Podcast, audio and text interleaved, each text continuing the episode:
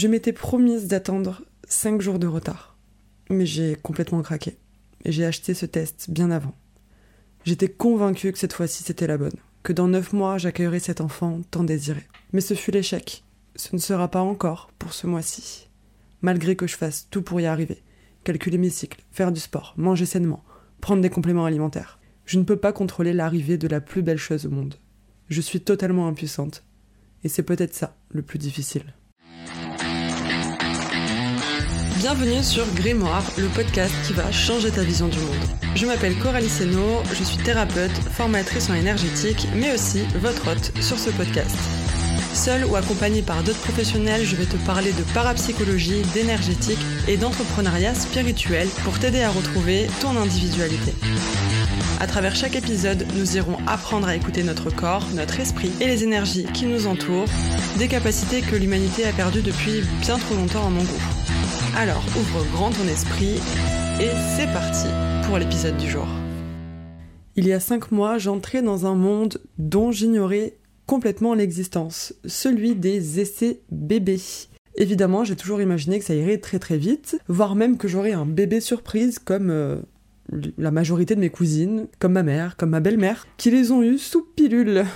Alors en arrêtant de nous protéger, et vu que je prenais pas d'hormones depuis plus de deux ans, j'étais certaine qu'en une fois, ce serait réglé quoi. En entrant dans le monde des testeuses, parce que oui, on nous appelle les testeuses, j'ai découvert beaucoup, beaucoup de souffrances. J'ai découvert des hommes et des femmes qui, malgré le désir viscéral de concevoir la vie, eh ben ça marchait pas forcément. Depuis cinq mois, je fais partie de ce monde silencieux dont si peu nous parle. Alors, est-ce que c'est tabou de parler d'essai bébé? Pourquoi, lorsque nous parlons de grossesse, d'une grossesse qui vient d'arriver, on ne parle jamais de comment on y est arrivé et non pas l'acte en lui-même, mais plutôt du temps, de la difficulté que ça a pu être?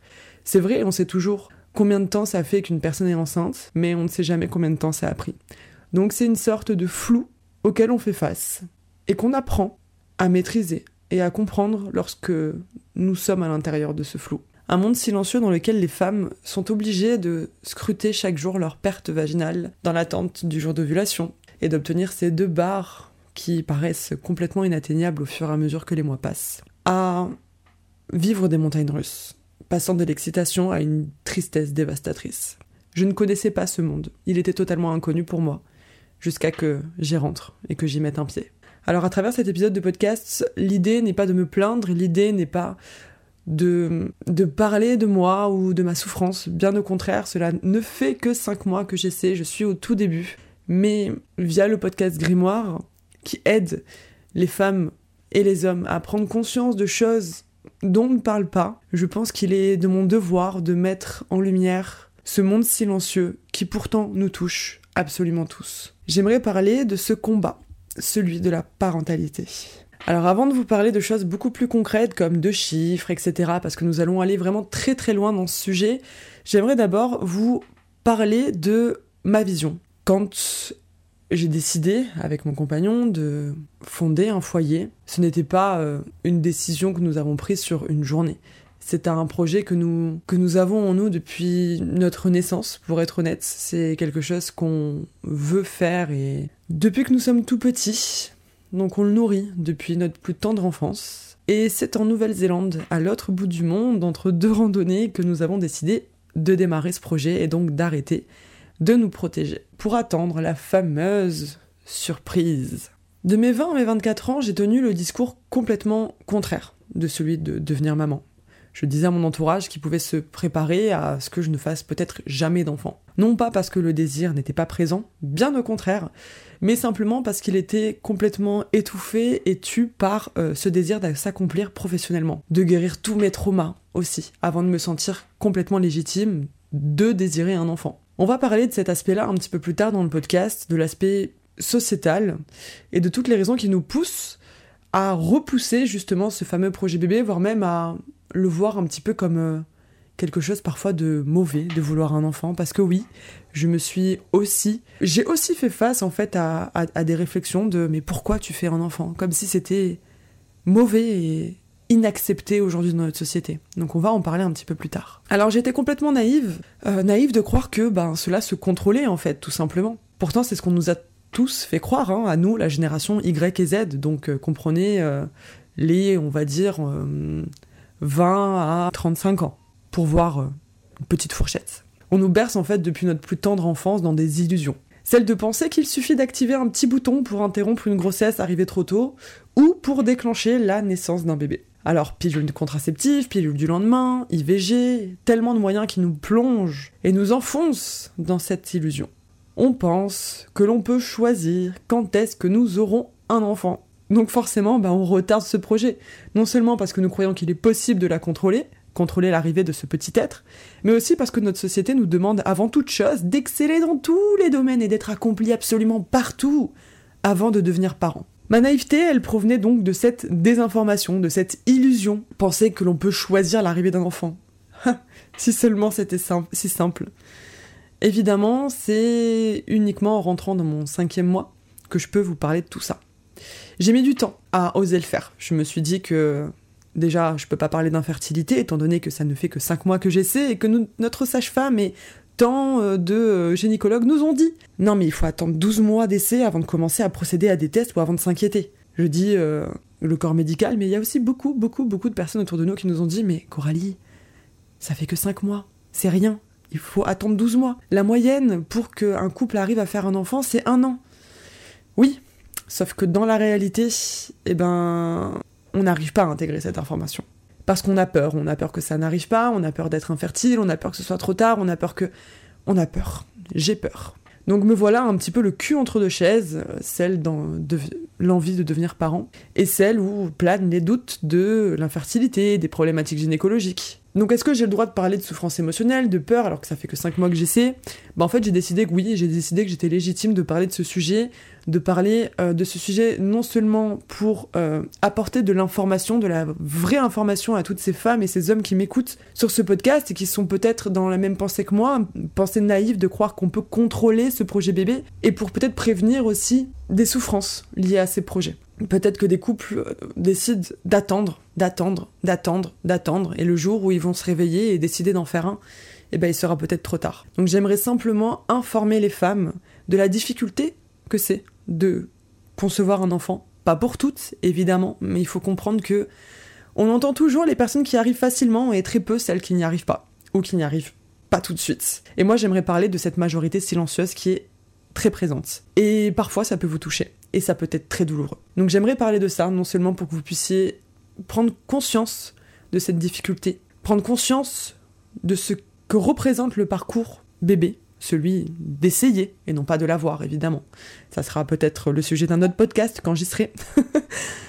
Donc voilà, je ne vais pas me plaindre, mais tout simplement informer tous ceux qui m'écoutent que ben non, c'est pas si facile d'avoir un bébé. Et peut-être que si on m'avait prévenu avant, ça m'aurait évité de vivre ces derniers mois si douloureusement. Alors ce podcast sera divisé en trois parties. La première, elle sera dédiée à ces femmes, mais aussi à ces hommes. Hein. Je me répète, mais oui, je sais qu'il y a des hommes qui sont tout autant investis et euh, dans euh, la, la souffrance que les femmes peuvent vivre. Pour les aider à traverser cette période d'essai bébé avec un peu plus de légèreté, donc cette première partie sera dédiée à ça, parce que même si nous ne pouvons pas contrôler l'arrivée d'un enfant, on peut contrôler la manière avec laquelle nous prenons soin de nous durant cette période, dont nous ignorons malheureusement le délai.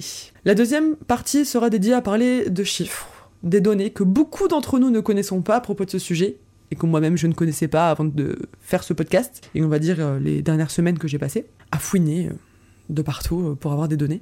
On va donc parler des changements sociétaux entre les générations, d'infertilité, de stérilité, mais aussi d'un futur qui fait un peu flipper et d'un constat un peu triste de notre euh, génération et surtout des futurs. La dernière, elle, elle sera un peu plus perso et elle sera aussi visée à aider les femmes à ne plus se sentir seules. Parce que oui, on est nombreuses. Et aussi, j'aimerais informer sur cette dernière partie les personnes qui se sentent pas forcément concernées, du moins directement, mais qui sont peut-être des amis, des frères, des sœurs ou des mamans. Pour les aider à comprendre que leur entourage peuvent vivre des choses très douloureuses dans le silence et qu'il y a des choses qu'ils peuvent mettre en œuvre, qu'ils peuvent faire ou éviter de faire pour simplifier ce parcours déjà si douloureux pour elles. Alors allons-y. La chose la plus difficile dans les essais bébés, c'est que nous n'avons aucun contrôle dessus. Oui, mesdames, mesdames, euh, toutes ces femmes qui me ressemblent et qui sont dans l'hyper-contrôle, qui ont besoin de tout gérer pour euh, se sentir en sécurité, qui ont peur de hum, lâcher prise. Je m'adresse à vous, mesdames. Je sais que c'est difficile. Malheureusement, nous ne pouvons pas, malgré tous nos efforts, décider de la date d'arrivée d'un enfant. Alors oui, l'attente est insoutenable, surtout quand le désir devient viscéral. Et quand je parle de désir viscéral, je parle de celui qui vient du ventre, de celui qui nous projette dans les ressentis, dans notre vie future, celui qui nous donne tant de mal à imaginer un futur sans enfant. Celui qui est un petit peu, euh, j'ai envie de dire presque hormonal, naturel, quelque chose qui se réveille en nous. Je ne dis pas que toutes les femmes ont, ont ce désir qui se réveille et j'ai envie de dire heureusement que nous ne sommes pas toutes pareilles, mais pour celles qui s'y reconnaissent, je voulais juste vous dire que je vous comprends, que je sais que c'est pas facile et que euh, on peut rentrer dans une sorte de dans une sorte de tourbillon. Donc pour éviter tout ça, j'aimerais vous parler de quelques petits points qui pourront, je l'espère, vous aider dans cette attente. La première chose, c'est de vous autoriser et d'accepter d'aller mal pendant quelques jours. Au début, vraiment au tout début, c'est-à-dire euh, les deux premiers mois où j'allais faire mes tests de grossesse, et qu'ils étaient négatifs, j'étais complètement bouleversée, déjà parce que je devais faire le deuil, que non, ça n'arrive pas euh, si vite. Et hum, je ne m'autorisais pas forcément à aller mal. Je pensais que j'en avais pas le droit parce que une de mes cousines, euh, la seule qui m'a informé que ça ne pouvait pas être si facile d'avoir un enfant, ou du moins la première qui m'a amené cette réalité, a mis 6 ou 7 ans de parcours PMA pour obtenir son premier enfant. Aujourd'hui, elle a réussi, il arrive bientôt. Mais hum, je m'autorisais donc pas à, vivre ce moment comme quelque chose de douloureux parce que bah, c'est que le début en fait. Mais alors, le délai, le, temps que vous mettez à avoir un enfant, ne vous autorise. C'est pas parce que vous allez mettre 6 ans que vous avez le droit d'être mal. Et au contraire, c'est pas parce que ça fait que 3 mois ou 4 mois que vous essayez que vous n'avez pas le droit d'être mal. Parce que nous sommes toutes différentes. Nous avons toutes des histoires différentes. Et ce projet, ce projet bébé peut être euh, désiré depuis de très très longues années, comme ça a été le cas pour moi. Et c'est une fois qu'on s'y autorise, qu'on se dit ok c'est bon, on y va, je suis prête, que ça devient euh, très douloureux parce que ça ne vient pas aussi vite qu'on le croit. Donc oui, vous avez le droit d'aller mal pendant quelques jours. Vous avez le droit d'aller mal parce que chaque mois, il faut savoir que vous êtes en train de faire un deuil, le deuil d'une projection. La projection d'être enceinte, la projection d'avoir cet enfant, la projection d'y arriver d'être enfin arrivé. Donc autorisez-vous à simplement pleurer, à être en colère, à être triste, à en vouloir à la terre entière pendant quelques jours. Parce que ce n'est pas en étouffant ce mal-être que vous allez arriver à l'éradiquer. Au contraire, c'est en extériorisant qu'on arrive à lâcher et surtout à éviter que ça vienne vous pourrir de l'intérieur au fur et à mesure du temps.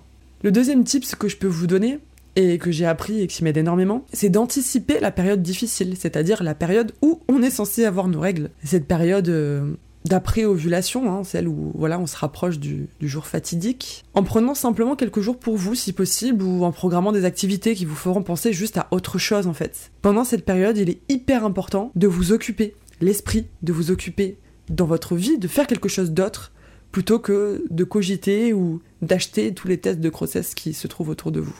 Parce que oui, moi aussi, je faisais partie de euh, cette catégorie de femmes euh, impulsives qui achetaient tous les tests de grossesse autour euh, de chez elles et qui commençaient à se tester cinq jours après avoir ovulé. Mais évidemment, ça ne vous aide pas. Ça ne vous aide pas de tester cinq jours après l'ovulation. Ça ne vous aide pas d'épier chaque petit symptôme qui peut apparaître. Ça ne vous aide pas de télécharger ces applications comme WeMom ou encore d'autres applis de communautés de femmes qui sont toutes dans, euh, dans la même difficulté, celle de traverser ces essais bébés qui peuvent être douloureux et difficiles, parce qu'on va se comparer. On va se comparer parce que certaines vont y arriver plus vite que d'autres. Certaines vont avoir des symptômes qui nous, qui nous parlent et qui sont les mêmes que nous, et pourtant euh, elles vont tomber enceintes et pas nous. Donc on rentre dans la comparaison, dans le jugement, on va se sentir euh, faible, presque, presque enrayé en fait, comme pas normal comme défectueuse, alors que non, ce n'est pas le cas. Parce que, encore une fois, c'est quelque chose qu'on ne peut pas contrôler. Même en parcours PMA, même en parcours PMA, il y a des personnes qui malheureusement, ou plutôt heureusement, n'ont aucun problème de santé et pourtant n'arrivent pas à faire d'enfants. Et une grande majorité sont Il n'y a pas de raison pour laquelle euh, ces personnes, ces couples n'arrivent pas à faire d'enfants et pourtant ils n'y arrivent pas. Donc non, nous ne contrôlons pas tout et nous ne savons pas tout, donc ne vous jugez pas et ne vous accablez pas. Euh, le troisième type, ça sera celui de communiquer avec votre partenaire. Que vous soyez un couple hétéro ou un couple homosexuel, on n'a rien à faire. L'important vraiment, c'est de communiquer de communiquer à cœur ouvert et d'expliquer à votre partenaire à quel moment on aura besoin de son soutien moral. Et surtout ce qu'on ressent parce que ça peut pas être forcément évident pour le partenaire de comprendre ce qu'on traverse, de comprendre ce qu'on traverse parce que euh, c'est vrai que entre l'homme et la femme parfois euh, les choses ne se passent pas exactement de la même manière. Le désir d'enfant chez la femme, je pense en tout cas, c'est vraiment un avis très personnel et non général je me suis rendu compte, en tout cas chez moi et, les personnes qui, m'entouraient pour certaines, que le désir d'enfant, quand il se réveillait, devenait viscéral et surtout, je sais pas si c'est une question de, corps ou de, de, fonctionnement euh, féminin, j'en sais rien, mais on vit ça différemment. On vit ça différemment que l'homme, de l'homme, pardon, et ça peut ne pas être évident pour eux de comprendre ce qu'on ressent et pourquoi on prend les choses autant à cœur. Donc expliquez-lui, expliquez à votre partenaire ce que vous traversez. Le quatrième tip, c'est de ne pas hésiter à écrire une lettre de deuil si on en ressent le besoin. Il y a des mois qui seront plus simples que d'autres. Il y a des mois où vous allez vraiment vous projeter, vraiment y croire, et vous allez vraiment sentir que vous êtes enceinte, alors que ce n'est pas le cas. Et lorsque euh, le test de grossesse affichera négatif, vous allez vivre un deuil, un véritable deuil. Et oui, il faut le nommer, et oui, croyez-moi, c'est un deuil. Le deuil d'une projection. Alors écrivez, écrivez une lettre à cet enfant que vous avez projeté Écrivez une lettre pour cet enfant, écrivez une lettre pour vous, écrivez une lettre pour la vie, écrivez une lettre où vous lâchez votre colère, vos doutes, vos, incompréhensions. Lâchez, écrivez, brûlez-la, faites-en ce que vous voulez, mais ritualisez ce moment. Vous en avez besoin. Et la dernière, le dernier tips pour clôturer cette première partie du podcast sera de ritualiser votre période de règles. Alors celle-ci, je n'arrive pas à la mettre en place. Mais j'en parle quand même parce que c'est un tips qui m'a été donné par Anaïs, la thérapeute de l'académie, qui est elle spécialisée aussi en parcours PMA, infertilité, stérilité. Elle m'a dit, Coralie, ritualise ta période de règles. Si tu as tes règles, c'est que ton corps fonctionne correctement. Alors je n'y arrive pas euh, parce que je ne suis pas en colère contre mon corps parce que j'ai mes règles, mais je ne suis pas non plus heureuse de les avoir. Mais j'essaie, j'essaie de prendre soin davantage de mon corps pendant cette période-là pour euh, simplement euh, adoucir la douleur. Donc prenez soin de vous et si vous y arrivez, ritualisez vos règles en étant euh, heureuse pour votre corps, votre corps qui fonctionne et qui n'attend seulement que la graine soit plantée. Maintenant, je suis désolée, mais je vais devoir fermer ce chapitre pour parler d'un second, beaucoup plus difficile et un peu alarmant, je vous préviens. Évidemment, l'idée n'est pas de vous dire euh, vous n'y arriverez jamais ou euh, de dire aux couples qui ne désirent pas d'enfants tout de suite et qui ont peut-être la trentaine euh, de, vous dire ça n'arrivera pas parce que vous attendez trop. Non, pas du tout. L'objectif est de vous informer, tout simplement. De vous informer et vous êtes libre ensuite de prendre ces informations comme vous le souhaitez. D'en prendre compte, de réfléchir, ou peut-être simplement d'en parler avec votre partenaire ou avec votre entourage. Parce que j'aimerais que la désinformation qu'il y a autour de ce sujet de concevoir la vie soit abolie, parce que ça cause énormément de souffrance. En 1984, c'était 5,4% des couples qui éprouvaient des difficultés à concevoir un enfant après un an d'essai sans contraception. En 2012, et nous sommes en 2023, donc depuis malheureusement cet écart s'est encore, euh, encore euh, creusé. En, 2012, c'était 24% des couples. C'est énorme. Je ne sais pas si vous vous rendez compte de cet écart monstrueux. Alors, je ne suis pas allée volontairement chercher les chiffres euh, de, 2020, de 2023, car tous les chiffres que je vous donne ici sont issus d'un livre incroyable que j'ai lu et que je vous mettrai en description. Donc, qu'est-ce qui nous différencie de nos parents et de nos grands-parents? Pourquoi avons-nous plus de mal à concevoir la vie? La première raison, c'est l'aspect scientifique.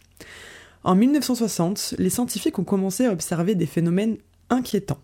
Des troubles génitaux chez les alligators, des problèmes de reproduction chez les visons, des poussins morts dans les œufs des goélands. C'est à ce moment-là que toute la communauté scientifique en fait a commencé à mettre le doigt sur un problème, et surtout sur le nœud du problème, qu'ils ont nommé les perturbateurs endocriniens, ou les PE comme euh, on peut aussi les nommer. Ils sont présents dans les aliments transformés, dans les produits de beauté, dans les produits d'entretien, dans les vêtements ou encore dans les contenants en plastique. Peut-être que vous en avez déjà entendu parler, ces perturbateurs endocriniens qui peuvent nous causer des problématiques gynécologiques. Hein. Euh, je parle là notamment des femmes, tout ce qui est Spock, endométriose, adénomiose et tous les problèmes gynécologiques qui sont de plus en plus présents dans notre génération, hein, la génération Y, la génération Z.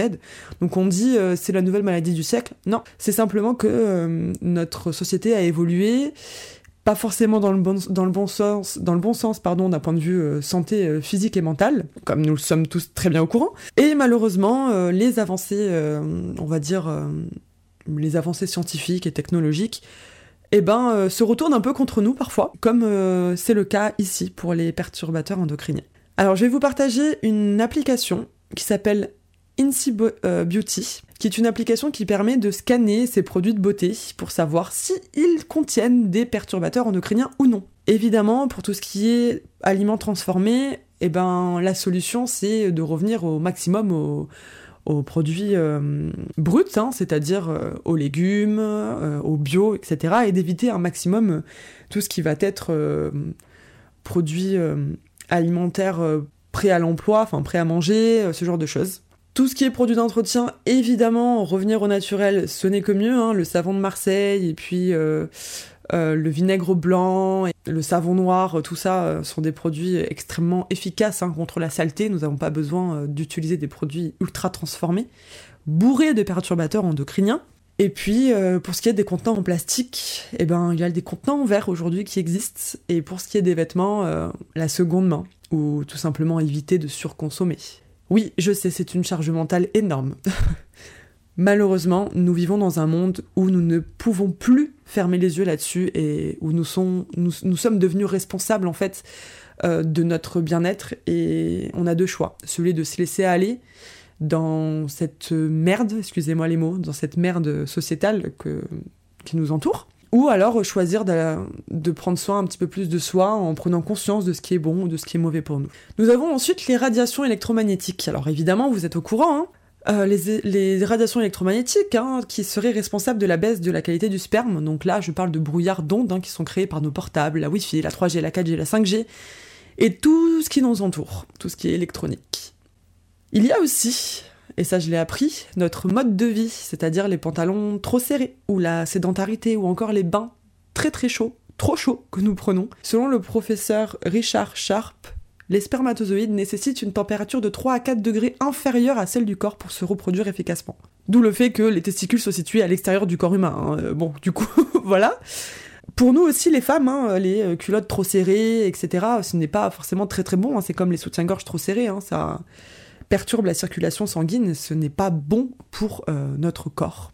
Après une étude réalisée en 2017 sur 50 000 hommes, en 40 ans, le nombre de spermatozoïdes ont diminué de 50%.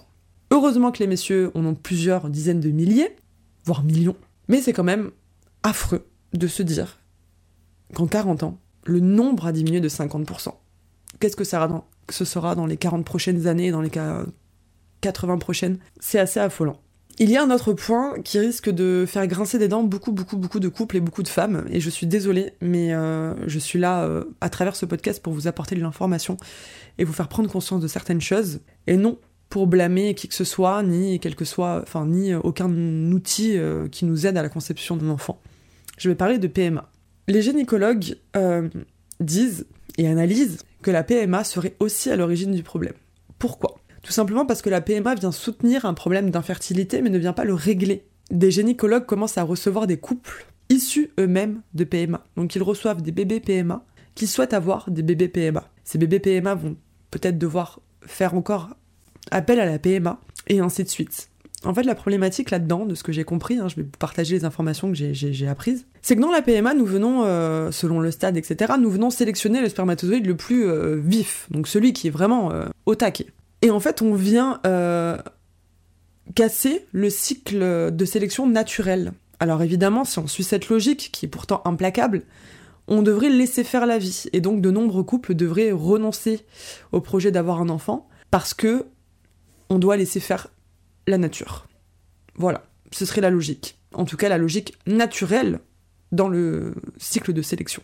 Évidemment, c'est atroce, et évidemment, ce n'est pas une solution, mais alors quand est-ce que nous allons trouver de véritables solutions pour éradiquer l'infertilité plutôt que de la soutenir finalement?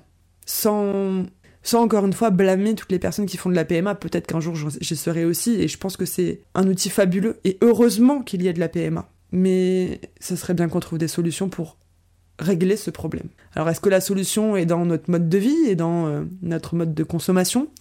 Eh bien peut-être. Le docteur Stéphane Schmelik dit Au rythme actuel du déclin de la qualité du sperme, la race humaine serait infertile d'ici 50 ans. Cette phrase m'a alarmée. Et c'est en lisant cette phrase que je me suis dit, il faut que j'en parle. Il faut que j'en parle sur le podcast. Il faut, il faut juste que j'éveille les consciences là-dessus. Avec le peu d'outils que j'ai, avec le peu de connaissances, ne serait-ce que de partager ce que je sais, c'est déjà énorme. On va maintenant parler de la société. Depuis 1960, l'âge moyen d'accouchement chez la femme ne cesse d'augmenter.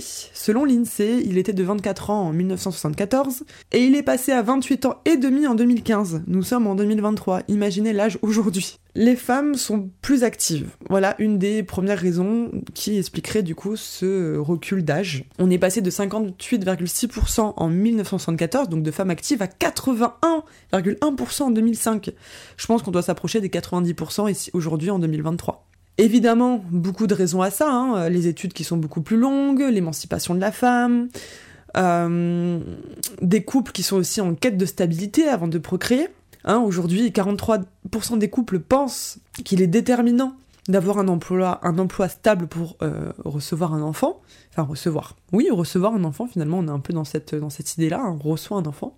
Et 60% pensent qu'il faut un grand logement, trois chambres au minimum, pour fonder un foyer. Donc là, on parle vraiment de euh, croyances collectives, d'accord? On parle, euh, voilà, de croyances collectives issues de ce qu'on nous enseigne, de ce que, de ce dans quoi nous sommes baignés à travers les médias, à travers, euh, à travers nos, parents qui nous disent aussi qu'il faut avoir un emploi stable et qu'il faut faire très attention financièrement pour recevoir un enfant, parce que eux, ils étaient dans une génération dans laquelle on surconsommait et on pensait que le matériel était la raison et surtout la solution à tout problème.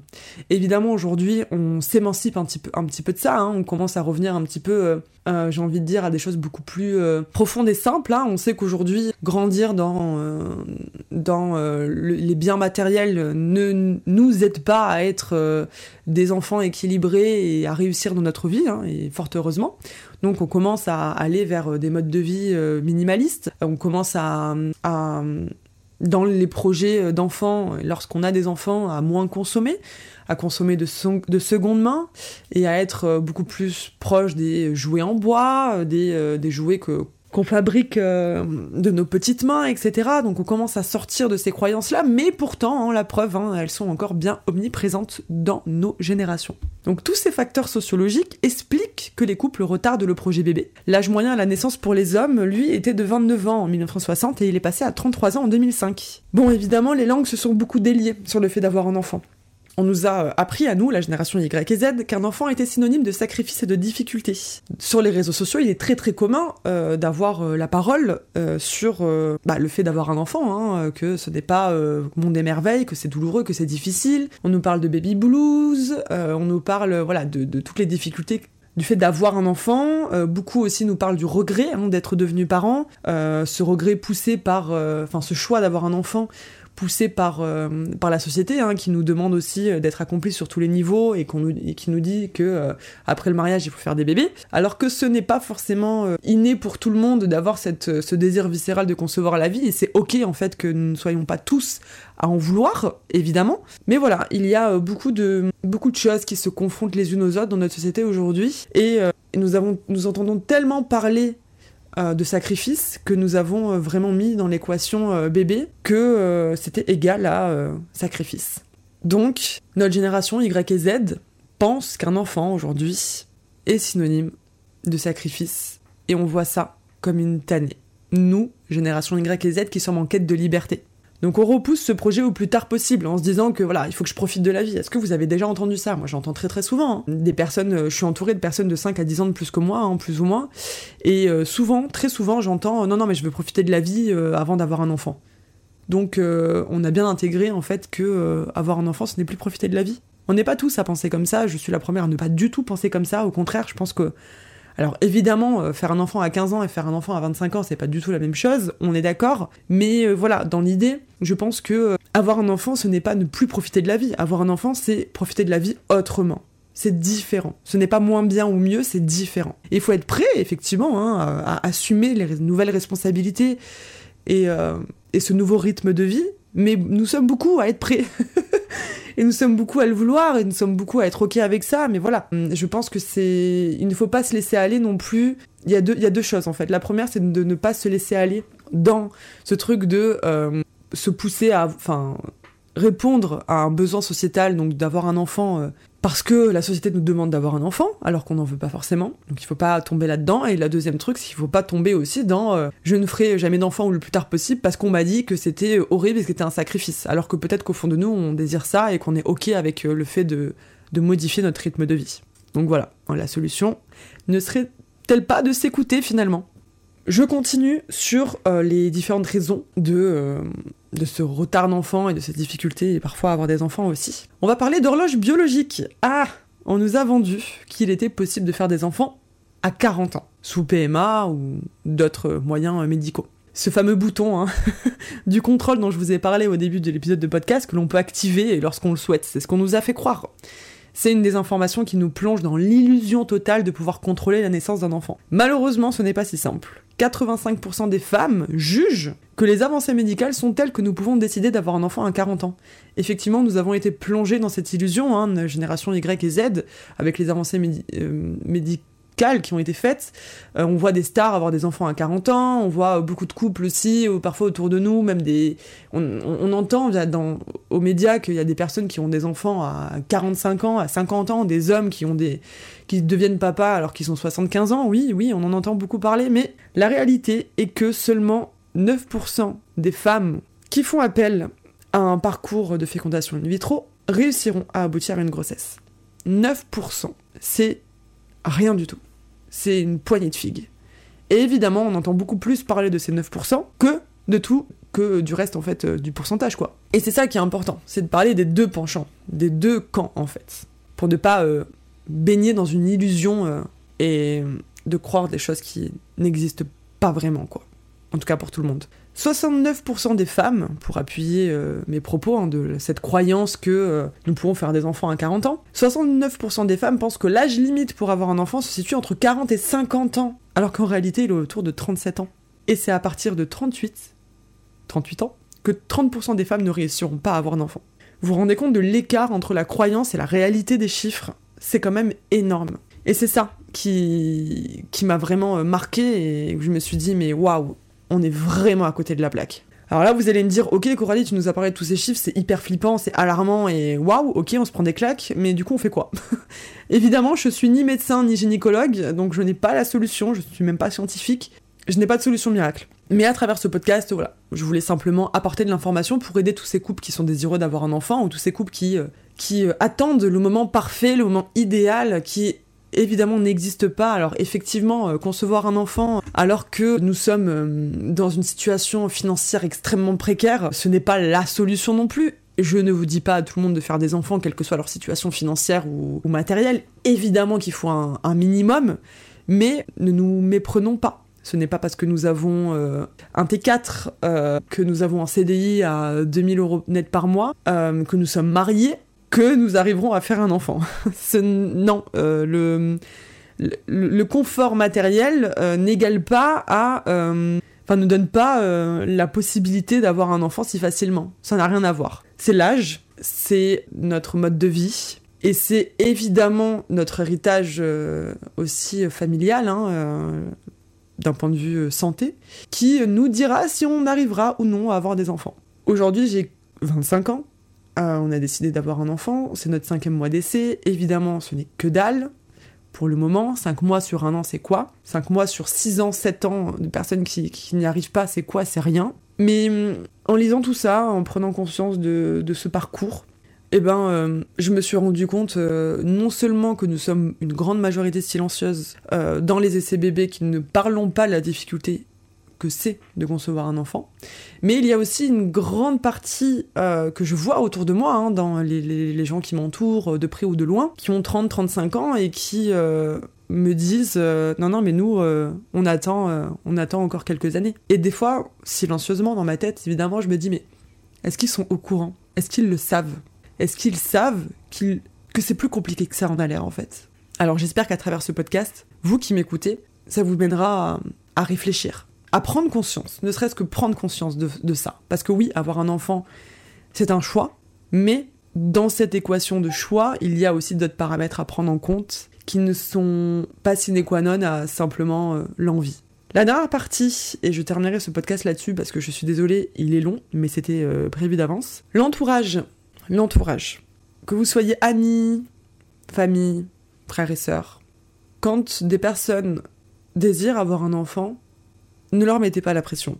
Ne leur mettez pas la pression et surtout ne minimisez pas aussi leur souffrance. Quel que soit le temps euh, que cela fait qu'ils essaient d'avoir un enfant, 3, 4, 5, 6 mois ou plusieurs années, ne minimisez pas euh, l'importance de leur émotion et de leur souffrance. Vous n'êtes pas dans leur basket et ils ne viendront pas crier sur tous les toits euh, chaque fin de mois qu'ils souffrent et que c'est négatif. Vous ne savez pas ce qu'ils mettent en place, peut-être qu'ils sont en parcours PMA, peut-être qu'ils ne veulent pas vous en, vous en parler, peut-être que l'un d'eux éprouve de grosses difficultés euh, gynécologiques. Donc s'il vous plaît, arrêtez avec cette phrase « Non mais arrête d'y penser, ça viendra plus vite ». Non, non. S'il suffisait de ne pas penser à avoir un enfant pour ne pas en avoir, la contraception n'existerait pas. Donc non, ce n'est pas parce qu'on n'y pense pas que ça vient plus vite. Et non, c'est pas parce qu'on y pense que ça ne vient pas. Évidemment, il y a euh, des euh, raisons euh, psychologiques, hein, le stress, les angoisses. là, on va parler de thérapie énergétique, donc tout ce qui est aussi de l'aspect transgénérationnel, les blessures émotionnelles, etc. Il y a plein de choses qui peuvent bloquer, évidemment. Évidemment. Mais c'est pas parce qu'on a une blessure de l'abandon ou que euh, on a un schéma répétitif générationnel qu'on va pas avoir d'enfant euh, et qu'on n'aura jamais. Non, c'est pas vraiment comme ça que ça se passe. Ça serait déjà beaucoup trop simple. Euh, évidemment, ces parcours difficiles pour avoir des enfants peuvent nous mener à aller travailler beaucoup plus en profondeur sur nous et peut-être finalement que c'est comme ça que ça devait se passer. Mais c'est difficile et très douloureux pour des personnes qui sont dans le parcours et qui galèrent à avoir un enfant d'entendre qu'il suffirait d'aller voir un thérapeute pour que tout soit réglé parce que ce n'est pas forcément le cas, parce que ce n'est pas si simple que ça, et parce qu'on n'est pas tous prêts à l'entendre. J'aimerais aussi parler des personnes qui mettent la pression, parce qu'évidemment, il y a aussi euh, ces personnes-là, hein, euh, celles qui disent Mais alors, euh, quand est-ce que tu fais un gamin? Ah, Mais vous êtes marié, vous avez quand un enfant? Peut-être qu'ils n'en veulent pas, peut-être qu'ils sont stériles, vous n'en savez rien, donc s'il vous plaît, faites attention à la, à la portée de vos mots. je le dis parce que c'est vraiment important. Moi-même, quand j'ai euh, décidé avec mon compagnon d'avoir de, euh, un enfant, donc de commencer ce projet bébé, j'ai voulu l'annoncer à ma famille et à ma belle famille. Pourquoi? Parce que j'avais peur qu'on me pointe du doigt. Peur qu'on me juge et peur qu'on me dise mais t'es trop jeune Parce qu'on a cette croyance que euh, aujourd'hui il faut faire des enfants qu'à partir de 30 ans. Eh ben non, en fait, on n'est pas tous matures à 30 ans. Il y a des personnes qui sont beaucoup plus matures à 25 ans qu'à 35. Donc non, ça ne veut rien dire. Non, l'âge, euh, ce que vous avez dans votre porte-monnaie ou, euh, la qualité de votre maison euh, ne fait pas de vous des bons parents. C'est pas ça qui, fera de vous des bons parents. Non, absolument pas. Donc essayons d'ouvrir un petit peu notre esprit, essayons de, de faire attention à la portée de nos mots et essayons de faire preuve davantage d'empathie envers ces couples en projet bébé parce que ce n'est pas si simple que ça en a l'air. Et essayons aussi d'enlever cette pression sociale du t'es marié, il faut faire un gamin. Non. Non. Et en enlevant cette pression sociale aussi euh, des personnes qui ne sont pas mariées, euh, qui n'ont pas euh, trois logements en investissement immobilier et qui, et qui pourtant veulent faire un enfant. Ce seront peut-être des parents formidables qui se sacrifieront pour leur enfant si financièrement ils n'y arrivent pas, mais qui feront tout pour que leur enfant ait le minimum nécessaire. Et, ça fera peut-être euh, un enfant euh, extrêmement bien dans sa tête. Et pourtant, à côté, il peut y avoir des couples qui ont euh, tout pour être heureux, hein, financièrement parlant et matériellement parlant, et pourtant qui mm, feront des enfants dans un mal-être profond. Donc non, ça ne veut rien dire. Absolument rien. Le bien maternel n'est pas, pas ce qui définit d'être ou non un bon parent. Je terminerai le podcast là-dessus, sur ces mots, et j'espère que il vous parlera, qu'il vous aura éveillé, et je vous invite vraiment à le partager à des personnes qui ont besoin d'entendre ce que j'ai dit.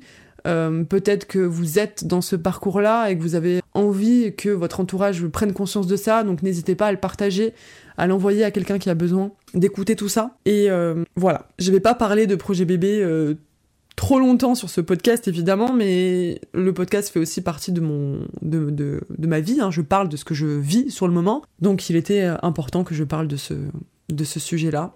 J'espère que ça vous aura plu et prenez soin de vous.